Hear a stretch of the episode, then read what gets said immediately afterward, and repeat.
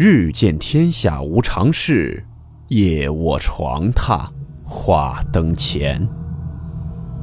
欢迎来到木鱼鬼话。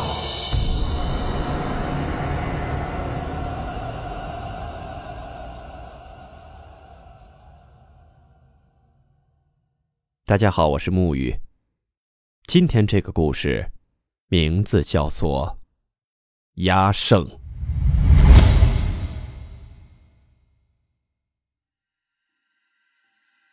压胜之术，不知听众们有没有耳闻？压胜是古代方士的一种巫术，能以诅咒制服人或物。压胜的“压”字和厌恶的“厌”字是同字但不同音。我们平时能见到的压胜物，比如雕刻的陶板、陶人、八卦牌、刀剑、门神等等，都可算是压胜物。在我们古代也有很多压胜的历史事件，大家可以自行去查阅一下。我们今天的故事中所讲的是一位木匠所造压胜给人施加的诅咒事件。提起木匠，就有必要提到木匠行业的祖先鲁班了。想必热爱玄学类的朋友们对鲁班书肯定不会陌生吧？对鲁班书的传说也肯定是早有耳闻，这里简单的提一下，不做详细描述。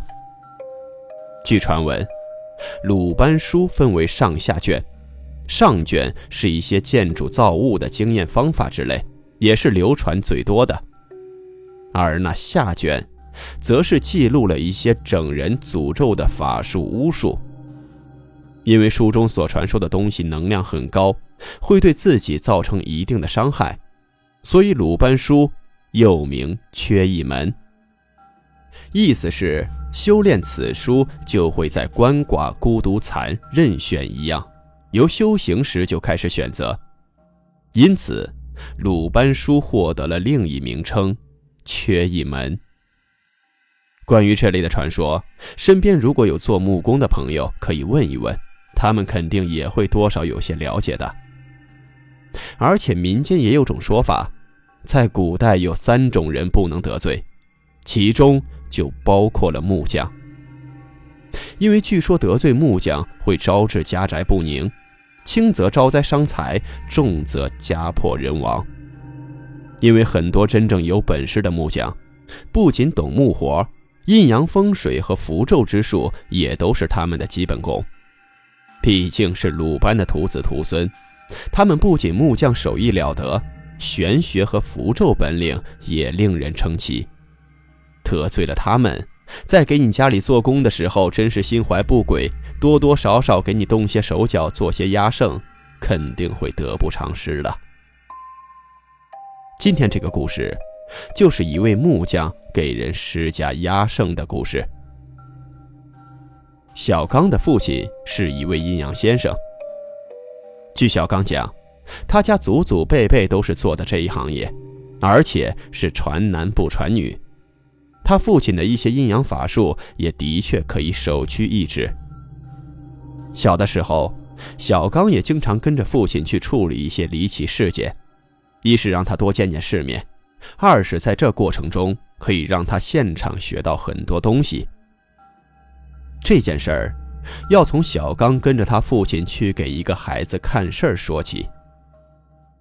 有一天，小刚的父亲接到了一个活儿，是一家的小孩子冲撞了不干净的东西，性情变得很吓人，一直歇斯底里的大叫，并且时而哭泣，时而大笑，眼神却很呆滞，并且鼻涕口水流的到处都是。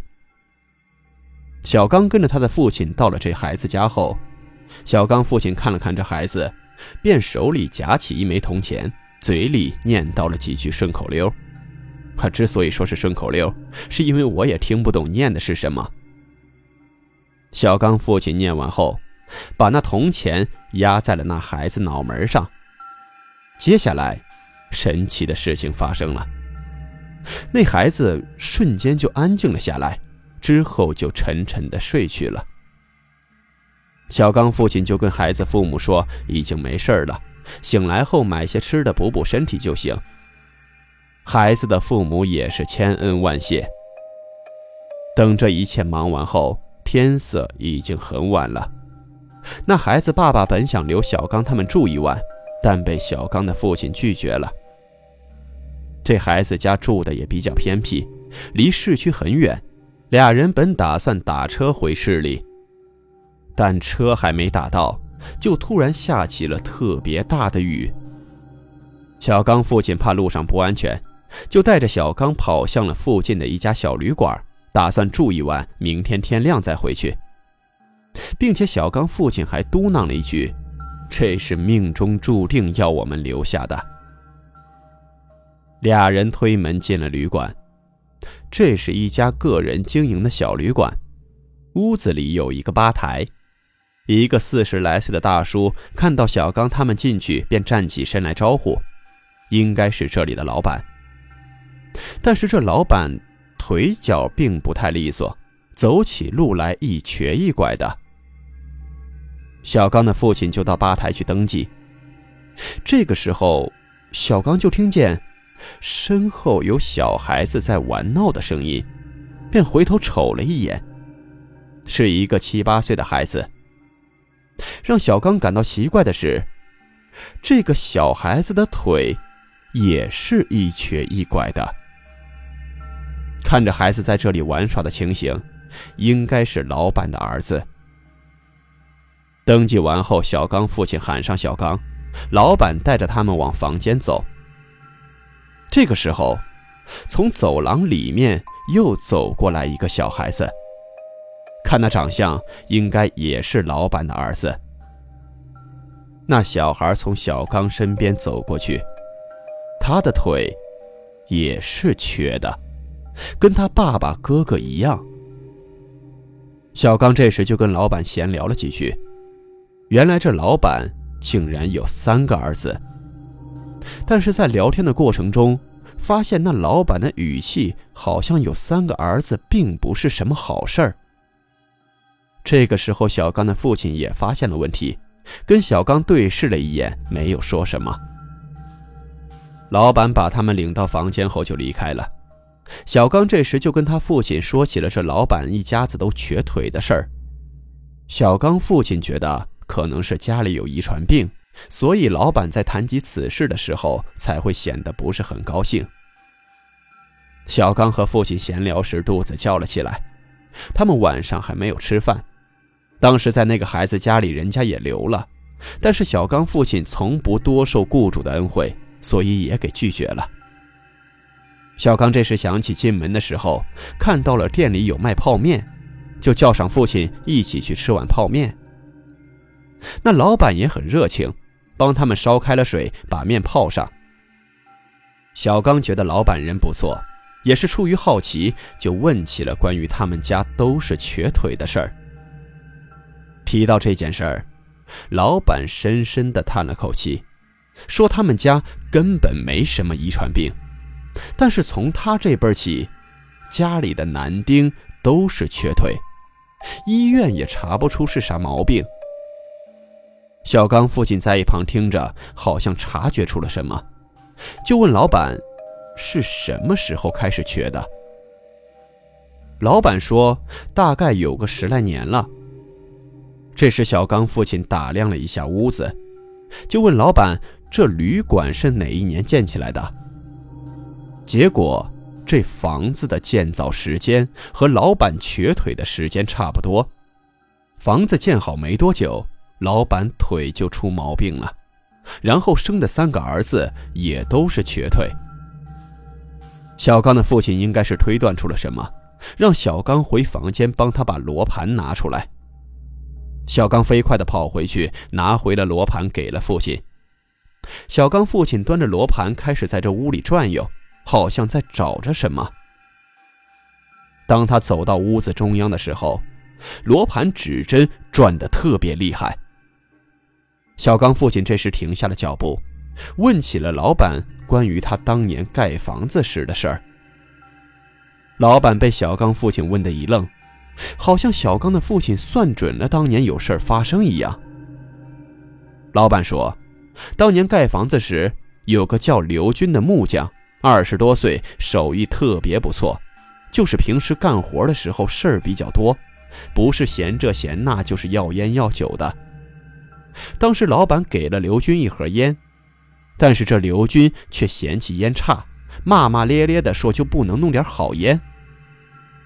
老板觉得都是一个村住着，说话的时候也就没有太注意，回怼了刘军一句，说这就不错了，干活时不见你这么讲究。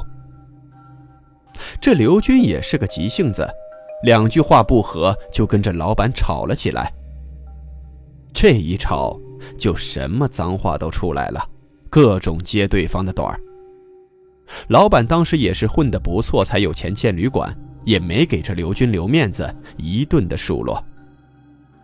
俩人吵了几句后，被旁边其他干活的给劝开了。老板回忆说，当时刘军就恶狠狠地瞅着他，好像有多大仇多大恨似的。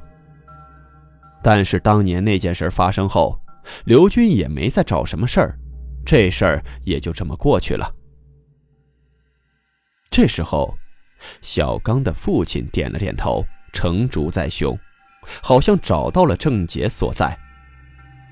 他看着脚下站的地方，说：“当年那个叫刘军的木匠一定给这老板下了压胜。”他让老板找了把镐头，接着让小刚把脚下的地面给刨开。小刚抡起镐头，在地上一顿猛刨，大概刨了有十几二十分钟，坑里露出了一个木盒。小刚费了好大劲才把那木盒抠了出来。这木盒大概一尺来长。小刚的父亲并没有断言说这盒子是谁埋下的，是谁要诅咒老板一家男丁，只是说，如果是木人。就是当年木工做的手脚，如果是泥人那就是当年瓦工做的手脚。等盒子打开后，里面是四个木头小人儿，这四个木头小人儿还雕刻的每一个都有男性特征，而且重点是，这四个木人的腿都是断的。看到这眼前的情景，大家都知道了是怎么回事老板这会儿也完全相信了小刚父亲的话。他怎么也想不到，一家子男丁的瘸腿和多年前的几句争执有关。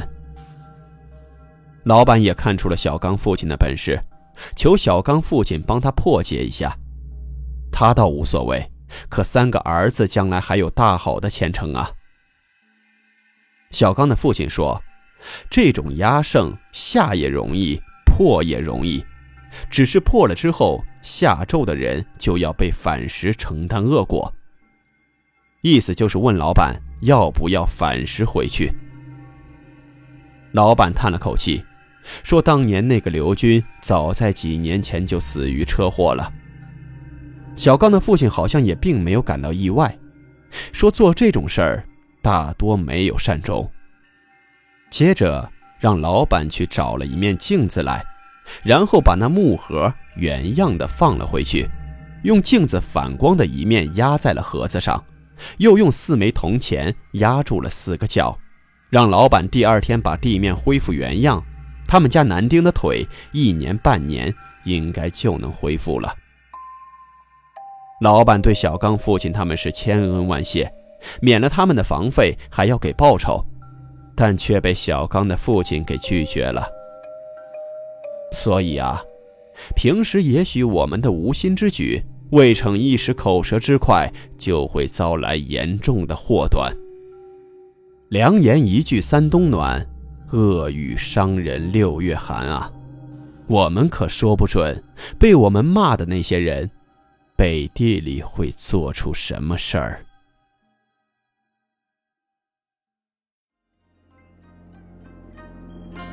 好了，我们今天的故事到此结束，祝你好梦，我们明晚见。